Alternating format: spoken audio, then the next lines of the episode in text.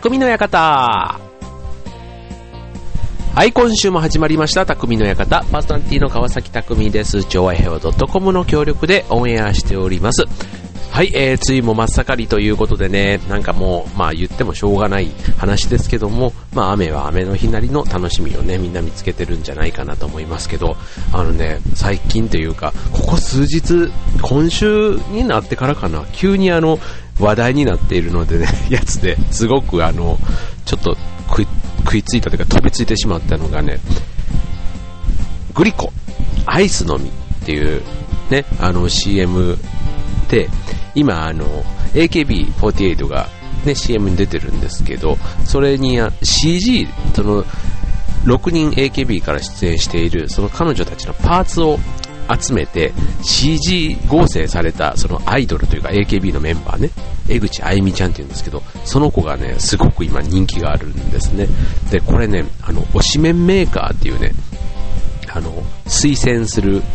麺、つら、ね、それをメーカーっていうのがね、これ、江崎グリコの、あの、ページから見れるんですけど、またこれがね、結構面白いんですよ。本当に AKB のね、各メンバーの、こう、髪型、目、あと鼻、口あと輪郭、うん、そんなパーツをそれぞれ自分の好きなように組み合わせて、で、あとね、目の位置とか、あと、あのー、口とか鼻とか、それもね、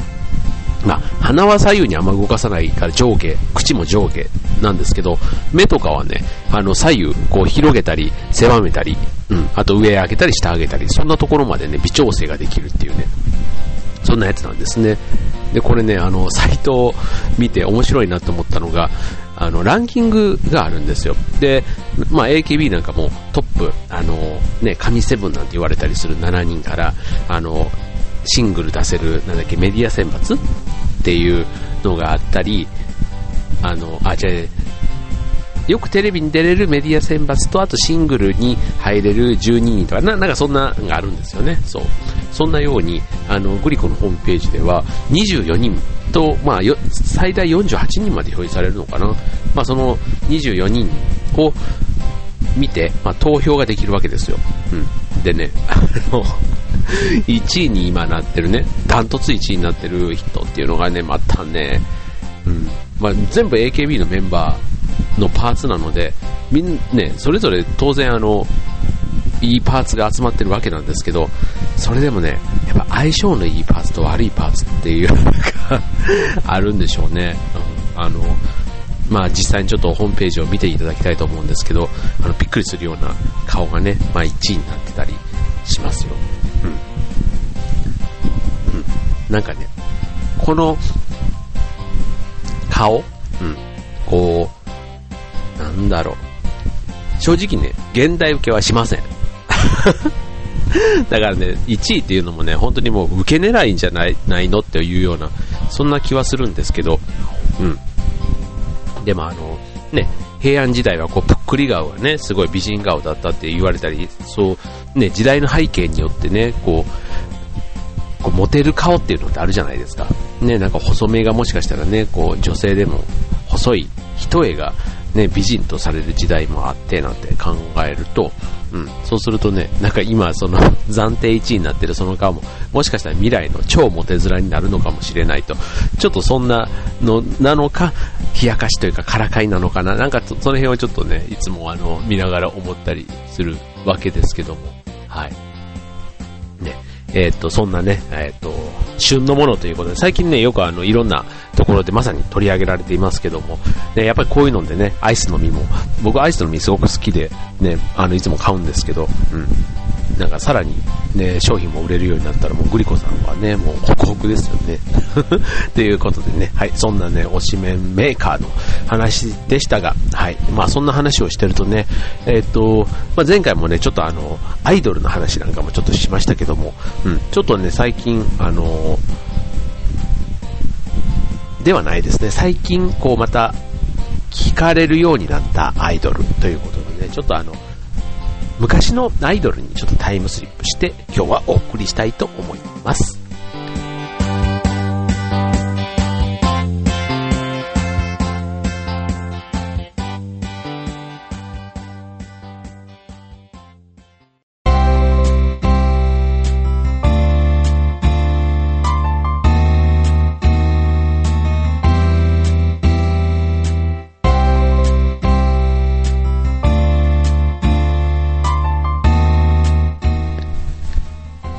はい、ということで、昔のアイドルということでね、まあ、あの、アイドルといえばね、やっぱり70年代、80年代、僕が71年生まれなのでね、ちょうどね、僕たちが、こう、アイドルに夢中になる、それこそ中学、高校時代というのが、こう、80年代のね、えっ、と、それこそあの、花の82年組なんてて、こう、中森明菜、小泉京子、ね、こう、を筆頭に、こう、堀ちえみ、ね、えっ、と、松本伊代とか、なんかそういったね、えっ、と、人たちがずらっとこう出揃った、そんな時代がね、こう、なんかアイドル全盛期なんてこう言われた頃がありましたけども、はい。まずね、そんな中でまあ、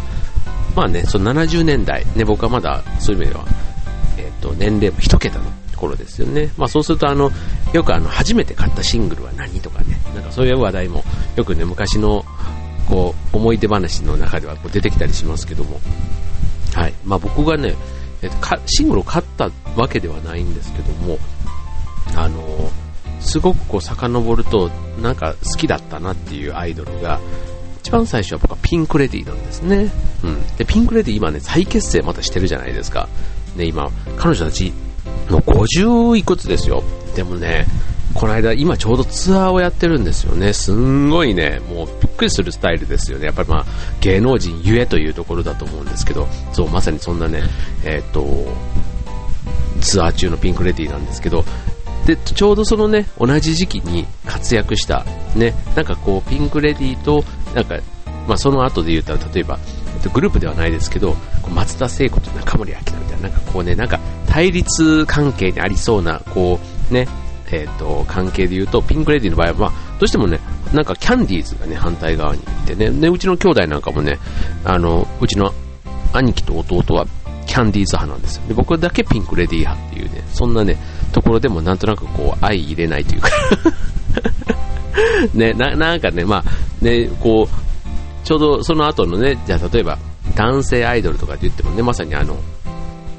あの、マッチ派、ね、近藤正彦さんと田原俊彦さん、ね、としちゃん、ね、マッチととしちゃんみたいなね、そんなんとかね、こういろいろこう、ね、派閥というか、まあ、グループの中でもね、まあ、今の AKB なんかもきっとそうだと思いますよ。あの、あっちゃん派と、ね、ゆうこ派みたいなんで、なんかそういうのできっとね、あるんだと思いますけども。はい。でね、そんなね、えー、っと、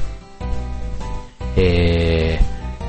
キャンディーズね、最近で言ったらあの、スーちゃんね、田中よし子さんが亡くなられてということでね、さ、なんか再びすごい脚光を浴びてあの、なんだ、リニューアル版というか、えっ、と、シングルコレクションなんかもね、また新たに発売されてということで、まあ、解散したのが34年前ということなんですね。うん。で、また、結構ね、あの、亡くなられてからもそのキャンディーズのエピソードをね、改めていろいろ聞く機会ががありましたけども、うん、例えばあの、ラストシングルね、こう、キャンディーズってこうヒット曲たくさんね、あの、ありますけども、あの、ラストシングル、微笑み返しというのがね、初めてオリコンで1位になったりってね、もうなんかずっと1位になってんのかなって、ピンクレディは結構ずっとね、1位が多かったりしたんですよね。ずっとミリオンヒットをだんだんだんと出していて、うん。で、キャンディーズもね、最後になんかそのファンの、なんかすごくそういうサポートで、うん、ラストシングルが1位になったなんていうのも、なんかそれはそれでね、感動的というか、うん。で、あと、解散したのがね、77年、1977年の7月ということで、あの普通の女の子に戻りたいとね、このセリフもすごく有名ですよね。ね、普通の女の子、ね、当時のね、僕ピンクレディの話しかそういう意味ではその時は知らないんですけど、本当にね、睡眠時間、なんか30分かぐらいの毎日いてみたいな。だからあとはもう移動中に数分の、なんかそんな、ね、すごいそんななんか劇もね、こなしてたとは思えない、ね、すごいあの、はつらつとした印象が、ね、テレビを通じてだってありますけども、はい。ね、そんな、あのまずは70年代ということでね、えー、キャンディーズのピンクレディーの話を今お送りしていますけども、このね、さっきあの、ライバル関係みたいなところはね、えっ、ー、と、実は、ファン層がね、ちょっと違ってたみたいで、なんかキャンディーズは、こうね、10代、20代の、えっ、と、青年は、男性ね、若者ね。で、ピンクレディーは、意外と10代、20代の女性から人気があった。ね、ということで、なんかファンがね、そんなに、こう、あの、被っていなかったっていうとこで、で、あとね、あの、それぞれグループ同士でも、あの、ケイちゃんとスーちゃんはね、仲良しだったなんていうね、そんなエピソードも当時はあるようで、うん、意外とね、なんかあの、こう、雑誌とか、あとイメージでね、持っているそういうライバル関係とかっていうよりはむしろね、なんか仲良くやってたっていうね、話がありますよね。で、あとあの、センターもね、これもあの、スーちゃんが亡くなってから知った話なんですけど、最初キャンディーズってスーちゃんがセンターだったそうなんですね。で、途中で、あの、こう、なんだろう、お姉さん的なキャラで人気だった伊藤蘭さんがセンターに行って、で、まあ、あの、蘭ちゃんを意識したこう楽曲で、こう、勝負に打って、だからその大人っぽさね、あの、3人の中でスーちゃんが年一番若いから、ただ歌がね、一番上手かったっていうね、その歌唱力で、スーちゃんはセンターだった。ところから、今度ね、こう、うん、こう大人のちょっとね、雰囲気、確かにね、なんかこう、優しい悪魔、そういうの、確かにその、なんか、やや、ちょっと違う路線になったかなって、うん、そこからね、こう、うん、ヒット曲がこう連発されるわけですけども、うん、でもね、なんかその、当時のエピソードなんかでも、こう、すーちゃんがね、センターを変わったことに関しても、うん、なんかすごくなんか仲間意識が強かったから、なんかこうセンターを奪われたみたいなね、そんな感じはなかった。うん、そうで、で、なんかそういうね、一歩引いた感じが、その後のね、田中よし子さんのこの女優業としての、またね、この成功にもつながっているんじゃないかなんていうふうにね、言われていますよね。うん。だから、なんだろう、やっぱりね、芸能界もね、こう長く、こう、活躍される方っていうのがね、なんかそういうところでも、うん、なんか一つ一つがね、エピソードとして、ね、受け継がれていくというか、うん、ね、ありますよね。うん、なんか、まあ、AKB もね、この間総選挙が終わって、まあ1位がね、また、あの、前田敦子ちゃんになったわけですけども、ね、こういうなんかあの、こうガツガツしたセンター争いっていうのもね、一つあの見ててね、まあ選挙ですからね、勝ち負けみたいなところで楽しいなっていうのもありますけど、まあメンバーがね、も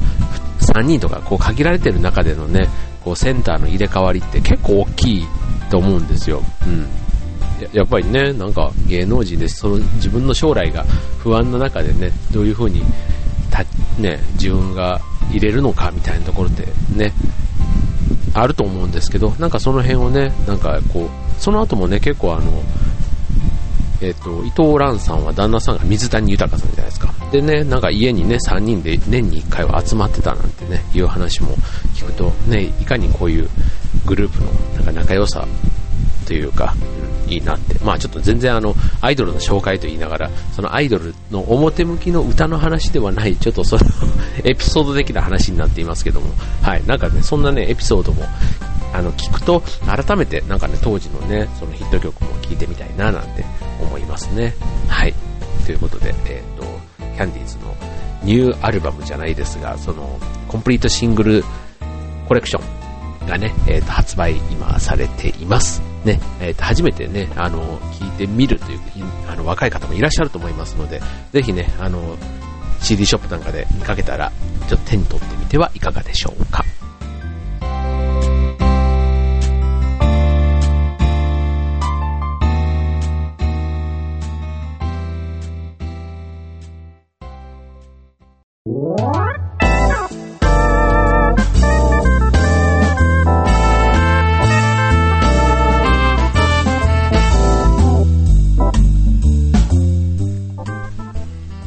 ということで、今週は70年、80年代アイドルということでね、えー、お送りしています。なんか、何週間前もアイドルしたじゃねえかって言われるかもしれませんが、もう今日はね、AKB の推しメンメーカーを、オープニングで話をしてしまったので、その流れで言っています。はい、ということで、80年代ね、80年代はね、僕は夢中になりましたね。はい、もうね、あげれば、すごい、ね、すごい時代でしたよ、さっきのあの、中森明菜、小泉京子、松田聖子、あと、なんだ、中山美穂、うん、南野陽子、菊池桃子、浅香唯、なんだ、もうね、もう、井上陽子とかね、もう、なんかいっぱい出てきますよね、もう、なんか、それぞれのね、曲が、またね、口ずさめるっていうのがこの時代のね、歌謡曲のいいところかなと思いますし、あとね、今、あの、うちの、あの、フーダニとね、劇団で、この間合宿がちょうどあったんですけど、まあ、そこであの、新しい新メンバーでね、ゆうゆうというね、まあ、現役女子大生の19歳の、あの、新メンバーがいるんですけども、まあ、彼女ね、19歳なんですけど、意外とね、この80年代の曲っていうのが非常に詳しいんですね。詳しいというか、すごい好きで、好きみたいで、そう。でね、これたまたまね、あの車に、で合宿に行った時に乗った際に、あの、松田聖子の曲がかかったんですよ。でね、あーって言ってすぐ反応してて、わ、なんかその、ね、今19ですから、ね、当然あの、リリアルタイムでは聞いたことがないって言ってましたね。うん。まあ、当然じゃ当然なんですけど、そう。だから、なんかそんな世代にもね、こう、ちょっとマニアックに受ける、ね、こう、80年代ということで、うん。なんかね、最近こう、あの、昔の曲でなんていうので、行くと、なんか最、でもテレビでもそういうの多いですかね。なんか、こう昔の、もう今ね、終わっちゃいましたけど、歌のベスト10なんていうね、あの、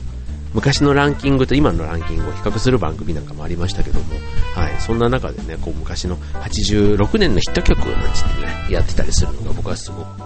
あの、ちょっと、あまりね、この年になって、あの、キャーキャーとはね、言えないですけど、心の中ではかなりキャーキャーって いうところがありますね。うん、あとね、えっと、えっと、あれどこだっけな、あの、僕の、たまに行くお店が、あの、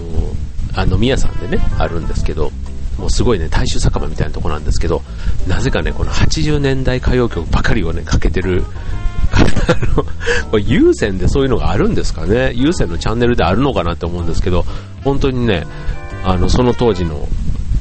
その年、うん、80年代の、あの、曲ばっかりをかかるのがあって、で、どう、そう、だからそのお店に行ってこう飲んでたりすると、どうしてもね、気に入った曲とか、なんか懐かしい曲とかが流れると、そっちの話題にね、なんかこう、みんなを巻き込みたくなるんですよね。これ知ってるとかね、なんか、うん、それぐらいね、ちょっと、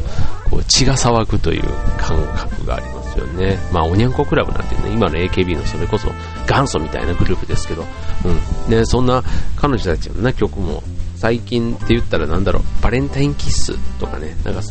まあ、セーラー服を脱がさないでとかね、なんかそういう曲もたまにね、聞きますけど、うん、こう、やっぱりね、こうリズムがなんか合うんでしょうね。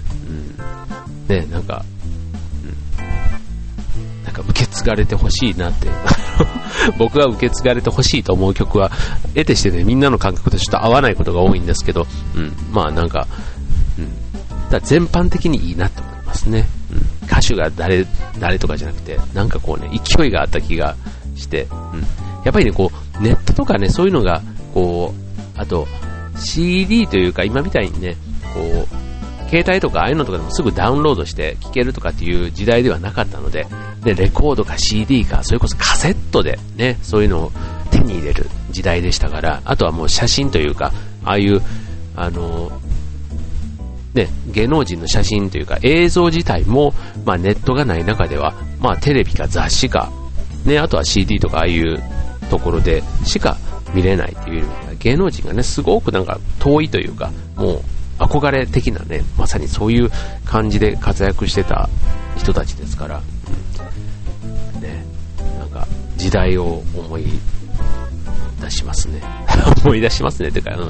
時代だなって思います。いい時代だったなってでも思いますよ。男性だとね、あの、タノキントリオというね、あの、マッチ、トシちゃん、ヨッちゃんっていうね、そんなトリオもいました。ね、いましたというかね、やっぱりね、女の子はすごく夢中になっていましたよね。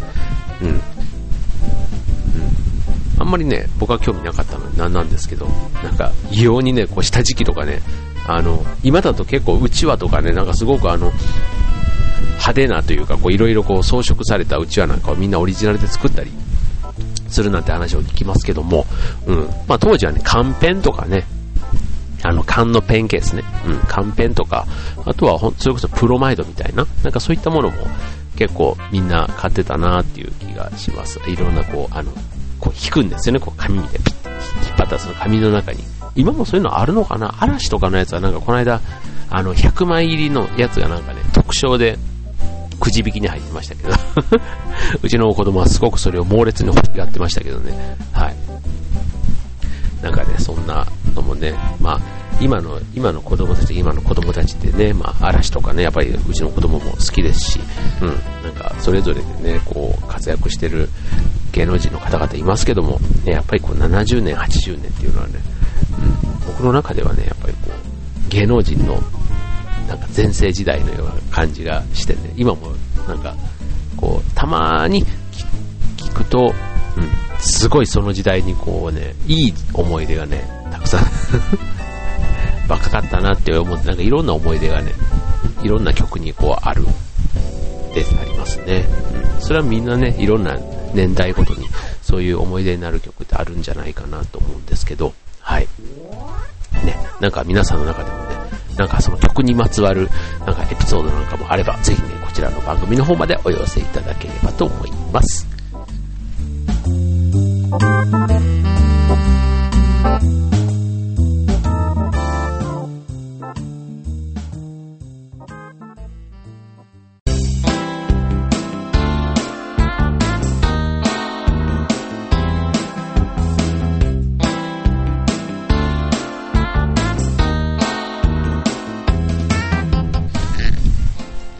ということで、匠の館終わりが近づいてまいりましたが、はい。えーとね、先週の日曜日、6月19日は、えーと、父の日でしたね。はい。ということでね、僕もね、父の端くれということで、あの、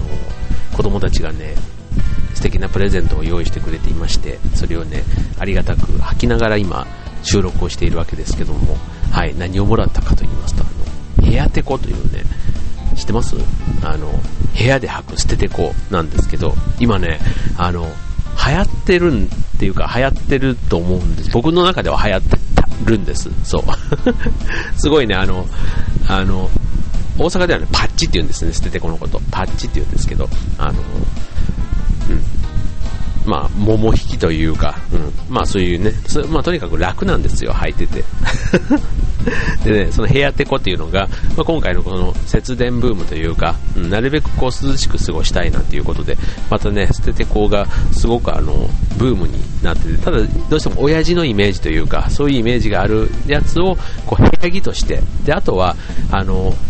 こう、なんだろう、汗取りにもね、役に立つという、そんなのも捨ててこはね、もともとあの、そういう経緯で愛用されたところがあるので、例えばあの、スーツの下にも、こう、ちょっと、一つこう、スパッツみたいな感じで、まあ、履いて、ね、こう、汗取りにしてもらったりっていう、そんな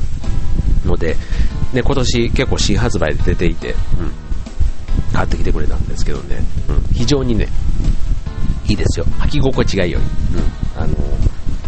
なんか、なんか幸せな気分になりますね。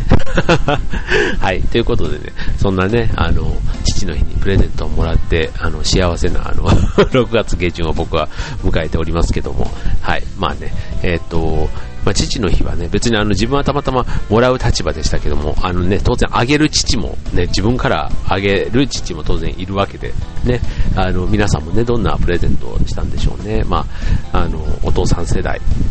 いろんなね、それぞれのね、年代によって、ね、あげたいものってあると思いますけども、うん、なんか、ね、やっぱその人に合ったものをね、なんかこう、心を込めてあげると、ね、すごくこういう思いで買ったんだよって、うん、言われると、すごくもらった人はね、喜んでくれると思うし、な、で、子供たちとかだったらね、それこそお手伝い券とかね、この間あの、丸物を着てっていうあのね、あの丸々森森っていうね、あのね、可愛いよね、こう、えっ、と、えっ、と、福くんと、芦田、芦田愛菜ちゃん、ね、芦田愛菜ちゃん、ね、えー、出演してますけども、ね、そのドラマの中でもね、肩叩き券のプレゼントとかもね、出てきたりして、わ、懐かしいなーなんて思いながら、あの、はい、うちの下の子はね、たまにそういうことをしてくれたりするんでね、あの、それもちょっと あの、なかなか使えずにいるんですけどね、なんかそういうね、あの、お金じゃないプレゼントもね、結構嬉しかったりしますよね。はい、ということでね、えー、6月もね、もうすぐ終わりますね。もう夏が始まればね、いよいよちょっと夏どうし、どうやって乗り切ろうかな。我が家もね、扇風機をね、あの、2台購入しまして、うん。そう、改めてね、夏に向かっていかにこうね、節電に協力できるかということでね、あの、考えたいと思いますけども、はい。ね、なんか、ね、暑い時はな、いくら脱いでも暑いっていうね、もうね、そこがね、こう、冬にはない辛さ、冬は着込めばなんとかなるっていうところがね、夏は脱いでも脱いでも暑いっていうね、もう、本当 そんな感じですけど、はい、えー、っと、で、まだね、梅雨時期も続きますね、洗濯物もなんかね、えー、っと、干しづらいとかいろんなね、あの 悩みはある時期ですけども、ね、えー、っと、元気に健やかに楽しく過ごしたいですね。はい、ということで今週の匠の館、ここまで。バイバイ。